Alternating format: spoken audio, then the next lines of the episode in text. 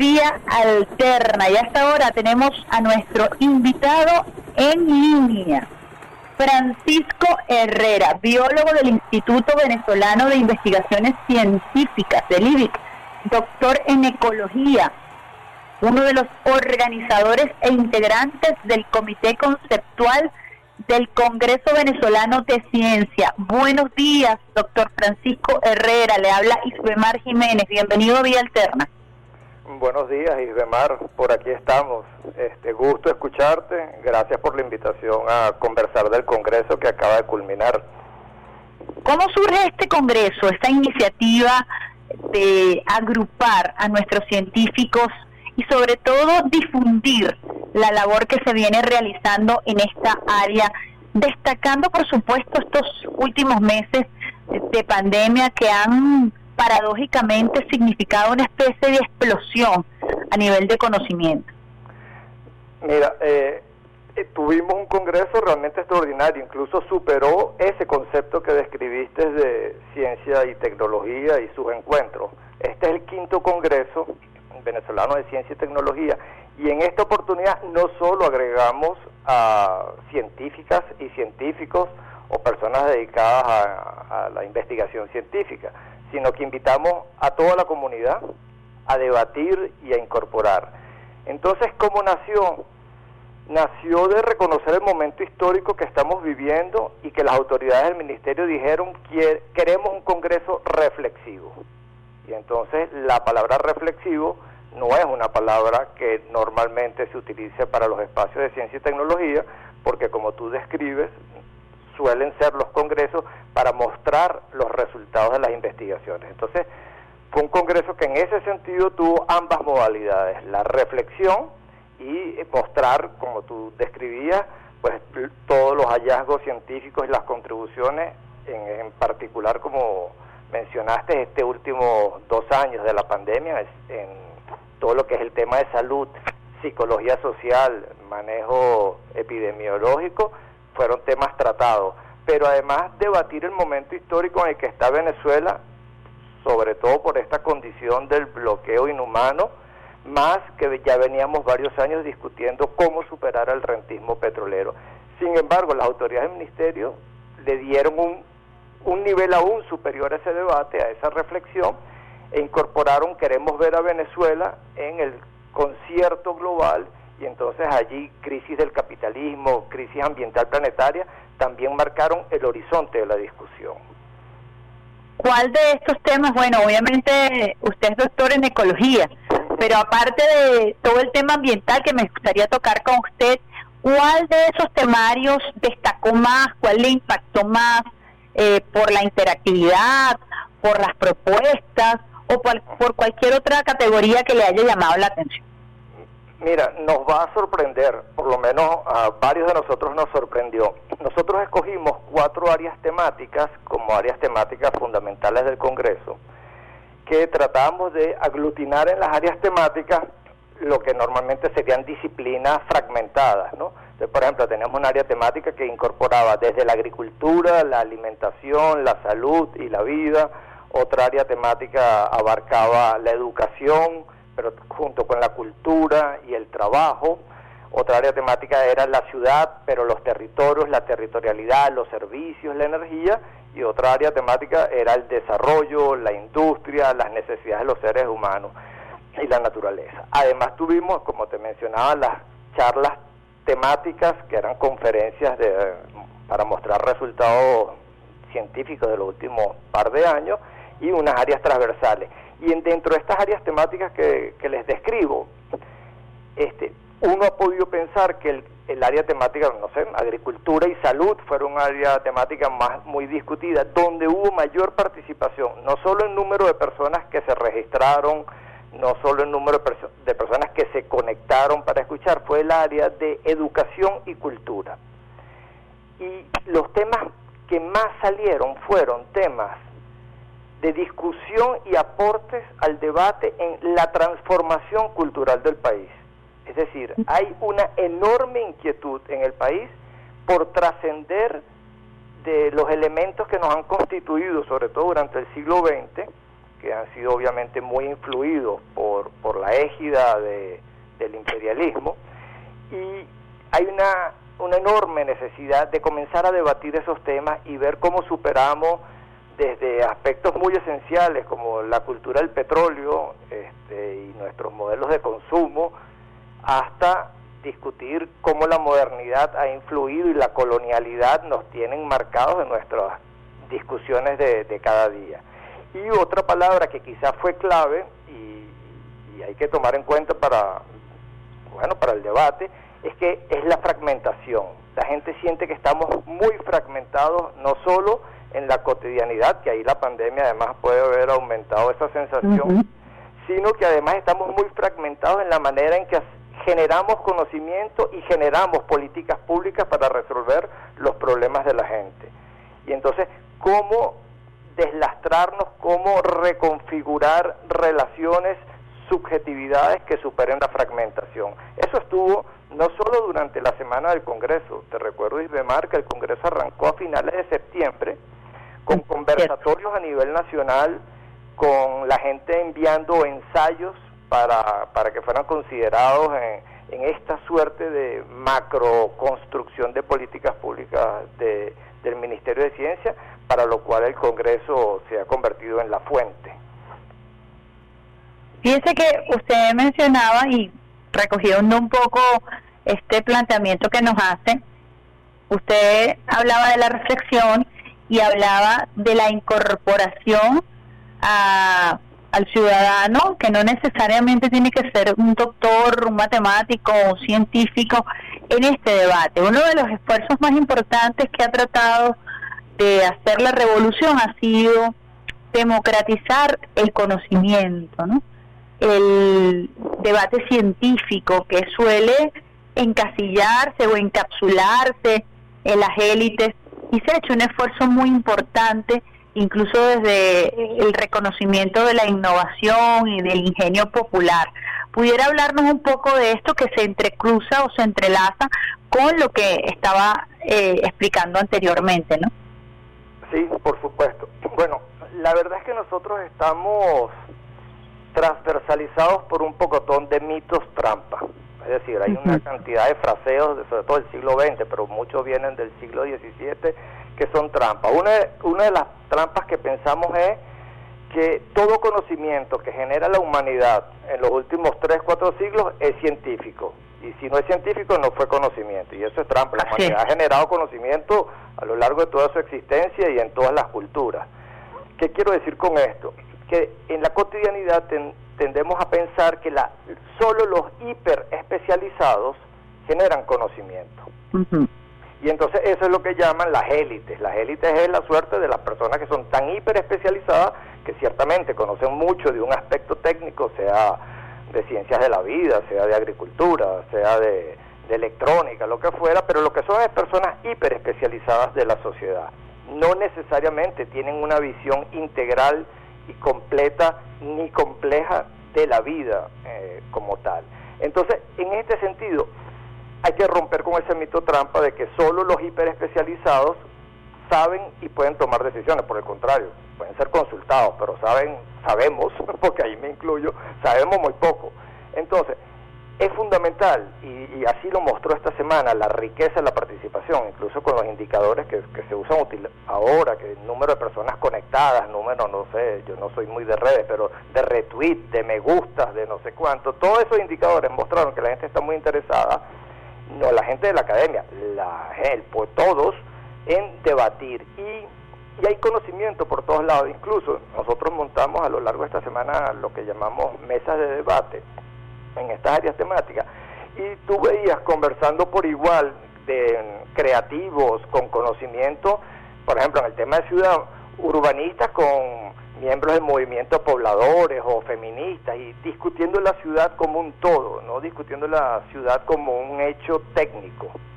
Y así en todas las áreas temáticas. Entonces, es importante salir de los mitos trampas que nos han metido, sobre todo esa ciencia, la ciencia del capitalismo es una ciencia que hace creer que, que solo lo, la investigación científica produce avances, por el contrario, salió una crítica muy grande que esta investigación científica que, va de la mano del capitalismo, es la que nos ha metido más bien en, la gran cantidad de problemas que tenemos en la actualidad, desde problemas locales hasta el problema planetario de la crisis ambiental. Entonces, no, por el contrario, yo sí creo que hay que llamar, no hacer un esfuerzo a democratizar el conocimiento, es que el conocimiento siempre ha sido democrático, lo que no es democrático es el reconocimiento de la fuente del conocimiento. Mm. No sé si me sigo, si la gente está generando conocimiento cada uno en su familia, en su casa, en el barrio, en la cuadra, todo el tiempo. Lo que no es democrático es la difusión y el reconocimiento de esos conocimientos. ¿Cómo hacer para cambiar esa mentalidad? Porque yo aquí reflexionando a propósito de lo que usted está diciendo, desde la escuela nos hablan del método científico, de la rigurosidad del método científico. Cuando hacemos una tesis de grado y bueno, si, va si usted va a ser doctor, tiene que generar un conocimiento según ese método científico, ¿no? Entonces yo me pregunto cómo hacer para romper con esos mitos, eh, cuáles son los pasos que hay que dar, ¿no? Lo veo, lo veo complejo, pero me parece sumamente atractivo y me parece además sumamente revolucionario lo que usted está planteando. Claro, bueno, tú estás hablando de la vía alterna, que no puede ser la vía alterna, tiene que ser la vía de todos, ¿no? Este, por eso te digo, fue muy sorprendente ver toda esta participación en, lo que llamamos las mesas de debate y los ensayos en torno a educación, cultura y trabajo. Claro. Porque lo primero que se reconoce primero es la imbricación de estos temas. Es decir, si tú tienes un sistema educativo que te prepara para el trabajo, pero el trabajo es capitalista, entonces el sistema educativo tiene que ser fragmentado, moderno y cientificista. Entonces, todos nosotros recordaremos bachillerato lleno de una física por aquí, una química por allá, este, una historia universal y, ya se nos plantea desde muy pequeños todo el conocimiento fragmentado y con esta suerte de que si no es el método científico cartesiano no es conocimiento. la discusión todo el día que, que uno plantea es ¿y cómo han sobrevivido comunidades indígenas 15.000 años, 25.000 años si no tienen un conocimiento riguroso? No se puede sobrevivir culturalmente sin un conocimiento riguroso. Entonces también hay otro mito trampa, y de mar que acabas de tomar. Pareciera, porque es un invento de la modernidad y de los propios, esto que llamamos cultores de la ciencia, que el único conocimiento riguroso solo puede salir del método científico. No, no, es riguroso todo conocimiento que es útil para el ser humano, de la cultura que sea en el momento histórico que sea. Entonces, ahí habría que revisar que llamamos por rigurosidad, que llamamos conocimiento sistemático y que llamamos ciencia, y hay que decir, no son sinónimos. Fíjense que eh, también me viene a, la reflexión, a la mente, a propósito de la pandemia, a propósito de cómo esta pandemia incluso ha volcado a la gente a buscar información y la necesidad de estar actualizados en un tema tan complejo que incluso asaltó eh, por sorpresa o tomó por sorpresa a la misma comunidad científica y cómo este ejercicio de pueblo médico, de pueblo científico, de pueblo investigador, ha tenido que darse para poder aprender a construir una nueva realidad.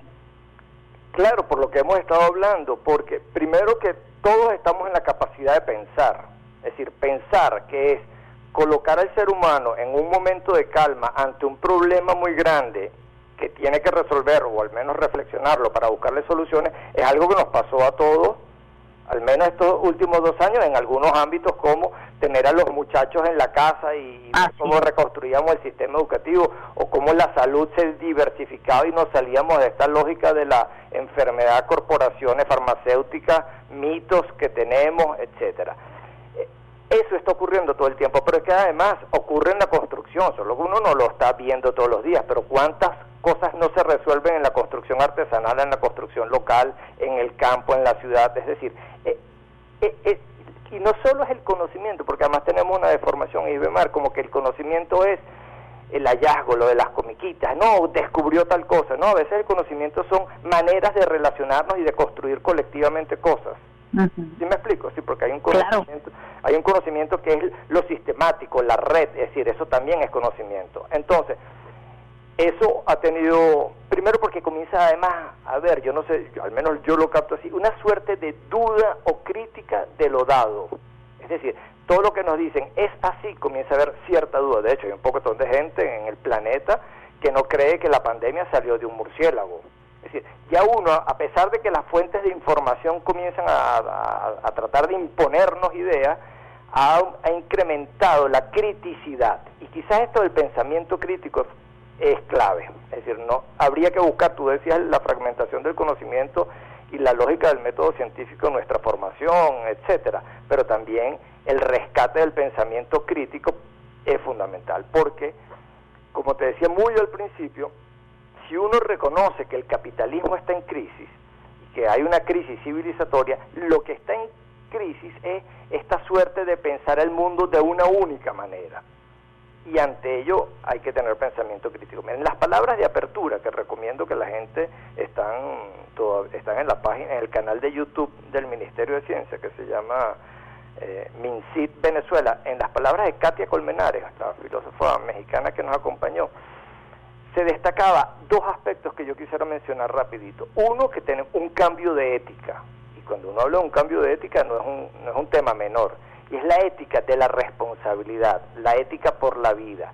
Y ella hablaba, eh, yo creo que habría que, meterle un poquito de, de coco a eso, que la, e, la gente que tenía pensamiento complejo en diferentes culturas, y ese pensamiento complejo pasaba por la ética de la responsabilidad tanto colectiva como con lo que llamamos naturaleza. Eran los cerebros más complejos neurofisiológicamente. E irónicamente decía, no son los cerebros que tienen niveles avanzados matemáticos. Con esto quiero decir que un cerebro que comienza a pensar en el todo, en los todos, es un cerebro mucho más complejo la, modernidad y la ciencia capitalista, en esto que veníamos hablando de la eh, y, de esta suerte de conocimiento cartesiano metodológico, fraccionario, binario, este, ha ido acabando con esa posibilidad. Tú me preguntas entonces, ¿qué rescatar?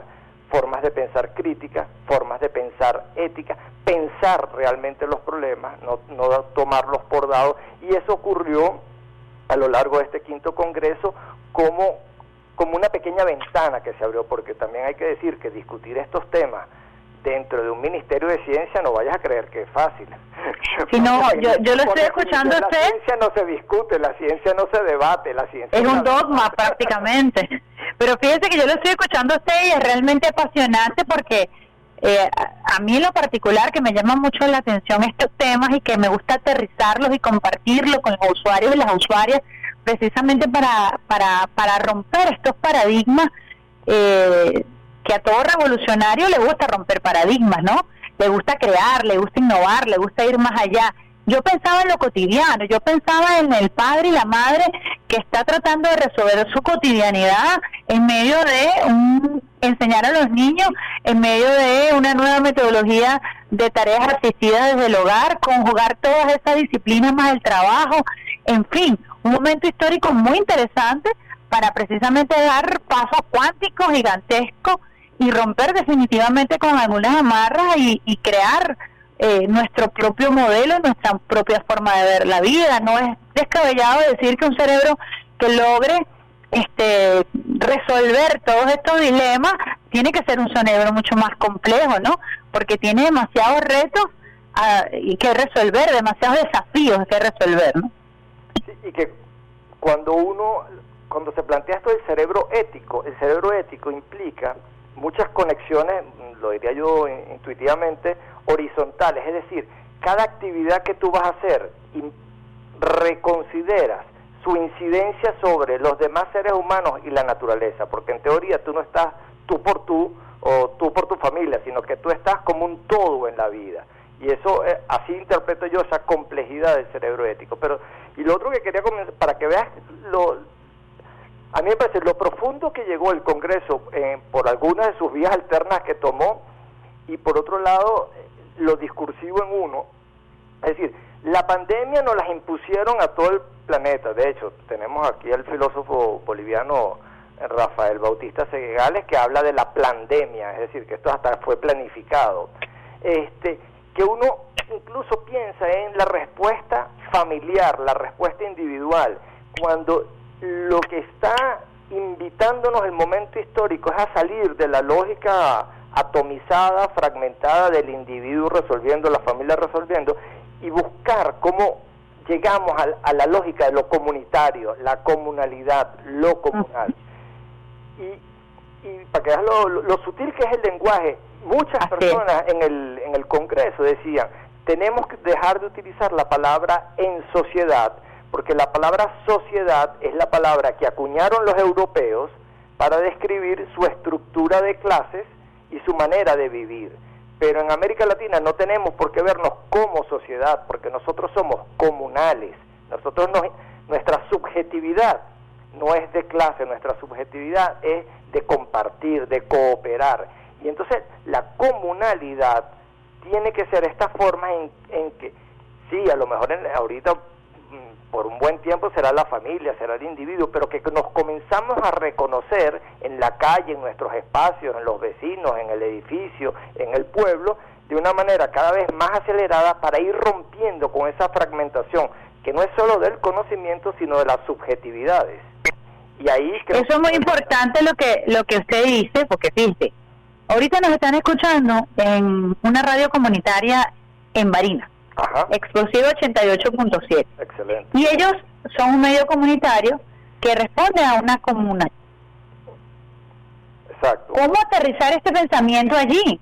Porque creo que usted ha dado en el clavo cuando habla de lo comunal y la cosmovisión que privó antes de que llegara el invasor acá. Y concepto de la tierra, el concepto de... Muchos espacios, de hecho en la discusión de ciudad mucha gente decía, hay mucho más comunidad y comunalidad en el mundo rural y en la periferia de la ciudad que en el concepto de ciudad. Lo único malo es que los medios de comunicación y todo el sistema educativo siempre está autorreferenciando a la ciudad, invisibilizando a las periferias y a lo rural. Y lo que te quería comentar con Varina, dos aspectos. Primero que nosotros tenemos que reconocer y, comenzar a ver, a referenciarnos en todos estos valores, que son los valores invisibilizados. Es decir, la vida campesina de la Revolución Francesa para acá y en Venezuela desde la invasión de la familia Rockefeller para acá, el trabajo fue negar la ruralidad, negar la imagen del campesino, negar este, las posibilidades de no ser capitalista. Y es en estos espacios, como donde estás planteando ahorita en la comuna en Barina, en donde se está todo el tiempo resistiendo y reconfigurando esta única manera de ser, lo que porque además la otra está agotada, eso es importante decirlo. Entonces, y es ese agotamiento de la forma societal, individualista, ególatra y egocéntrica la que está en crisis actualmente. Y el otro aspecto que quería mencionarte de Varinas, que, que, que lo sacas a colación, que ahorita estamos con esta discusión que pareciera ser una discusión política, electoral, de, selección de liderazgo, que el otro aspecto que sale muy claramente en estos espacios de debate es entender que lo que está ocurriendo en nuestros territorios, sea Barinas, sea Venezuela bloqueada, sea América Latina, es la discusión acerca de cómo el capitalismo y este modelo ha ido agotando los recursos del planeta y estamos entonces ante un saqueo y una apropiación, ahora muy a la fuerza, de los territorios. Entonces, ahorita lo que estamos en una discusión de disputa de territorio y esa discusión es profundamente científica, no en el sentido de científico que, que creemos, de laboratorio y tal, sino de todos los conceptos que hay que analizar en esta discusión. Porque eso de pensar que hay una discusión que es política, pero que no es cultural, que no es territorio, que no es ecológica, es una fragmentación que no permite comprender la totalidad de lo que estamos viendo eh, en la actualidad. Fíjese que es tan certero, creo yo, y coincido con usted en este planteamiento, que en pleno bloqueo, en los momentos más difíciles, nosotros vimos cómo los campesinos lograron sacar su mercancía y colocarla y usted ve hoy por hoy en, la urbe, en la ciudad, puestos de alimentos cosechados en nuestra tierra que vienen desde el interior del país a colocarse en la mesa de las de las capitales, de los estados, ¿no? Con un nivel de organización impresionante. Si usted se pone a analizar, colocan su toldo, tienen su planta, tienen su luz, tienen las medidas de bioseguridad, en fin, toda una metodología y además toda una serie de obstáculos que tuvieron que eh, resolver para poder traer su comida aquí todo eso implica ya un método, pero además resuelves una situación, ¿no? Sí, eso, eso es un proceso que hay que caracterizarlo, porque además es sumamente complejo. Por un lado, tú estás destacando algo que es cierto, es decir, en la vida en el campo hay muchas maneras de al menos utilizar vías alternas al capitalismo. Es decir, no, no, son tecnologías que están totalmente controladas por el hegemón, no dependen totalmente como pudiera pasar con la empresa petrolera, con la siderúrgica, que nos tienen con unas tecnologías de la dependencia amarradas por todos lados. Aquí hay una cantidad de soberanías tecnológicas y cognitivas en el campo que hacen que, que el bloqueo, que es la, nada más pueden utilizar sus herramientas de, de, fondos en bancos, de que te vendo o no te vendo un repuesto, no pueden impactar de igual manera en la vida del campo, ni en la tecnológica ni en la conceptual, por un lado. Pero tampoco pueden en las interacciones, en, la, en lo relacional, porque lo que estás planteando incluso ha ocurrido el sistema inverso, es decir, mucha gente que antes en su vida urbana, bueno, adquiría los alimentos en, un mercado popular, en un abasto, otros en otro mercado, tuvieron que comenzar a generar nuevas relaciones, incluso con el mundo rural, porque de eso que estamos hablando, algunos sí vienen y colocan su, su puesto, su picón, su camioncito en una esquina, pero otros son que hay una planificación, por ejemplo, está el movimiento pueblo a pueblo, la alpargata solidaria, yo conozco muchos movimientos aquí en Caracas, que se contactan directamente con la ruralidad, esa ruralidad se compromete con estos movimientos urbanos y los movimientos urbanos se comprometen y ahí comienza todo un sistema de trueque que no es solo material, es un sistema de trueque moral, espiritual. Cultural. Sí, cultural, que va rompiendo con una estructuración de la ciudad, de esa ciudad moderno-colonial,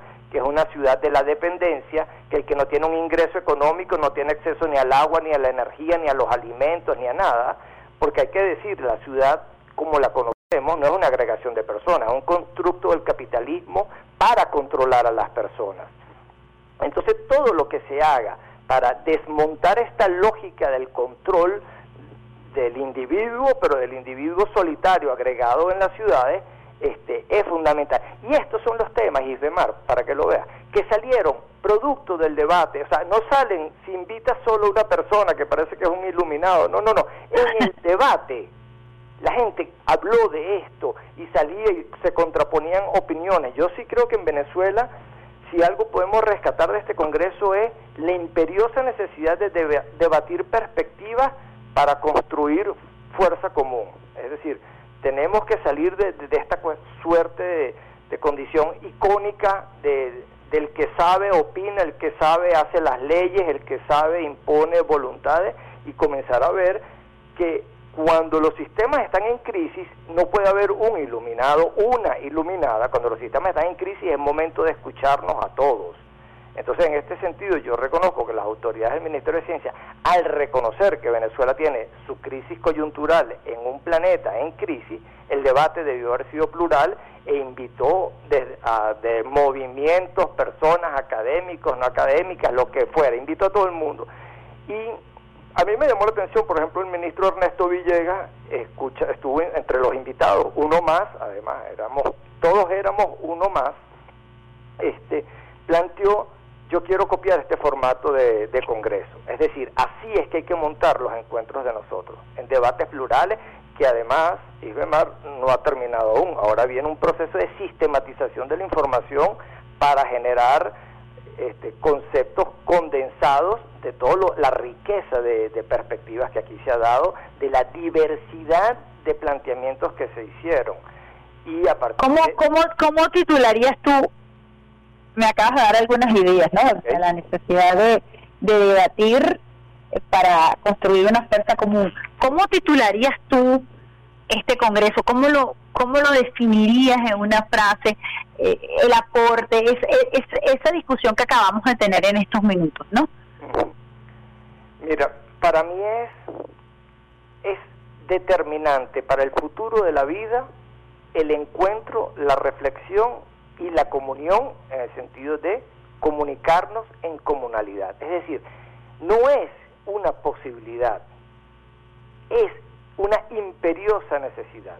Si lo que está en juego es la vida en el planeta, si uno lo reconoce en esa dimensión, La única manera de entender que la vida toda está en riesgo es responder todos este, en función de la vida.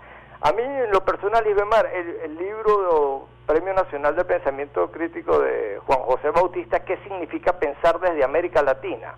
Da muchas luces, porque además tiene un capítulo que dice qué significa pensar. A uno no le gusta decirlo así rápidamente a priori porque pareciera que todo el mundo siente que piensa, entonces, ¿cómo me van a preguntar qué es pensar? Pero cuando uno entiende que pensar es realmente ir a lo más profundo de los problemas más graves que uno confronta. Yo creo que es un momento para pensar, pensar con una pausa, no con los ritmos este, de la ciudad, no con los ritmos de la desesperación de, esta economía de, del agotamiento, esta economía de que de todo hay poquito y hay que salir a lucharlo. No, no, tomarse un tiempo y pensar colectivamente es fundamental. Este, yo creo que hace falta mucho espacio en nuestros medios de comunicación tienen que ser del debate porque los medios del hegemón no son del debate, son de la imposición de, ideas este, todo el tiempo, desde los discursos hasta las imágenes, y hay que reconocer que la mayoría de nosotros, en tanto formados académicamente, estamos colonizados. Es decir, la colonialidad del saber que todos reproducimos cotidianamente es muy fuerte. Entonces también hay Yo siempre lo he dicho, desde el momento en que tú, venezolano, tienes que regirte por el diccionario de la Real Academia Española, cuando nosotros tenemos una propia forma de hablar, ya nos hace esclavos de la, del, del, de la colonial, del coloniaje. Pues. Claro, no, y desde el momento en que tú... Por decir algo. Sí, sí, exacto, pero cuando, cuando uno lo comienza a pensar, como lo planteaba Juan José Bautista, uno dice, no, no, eso y mucho más.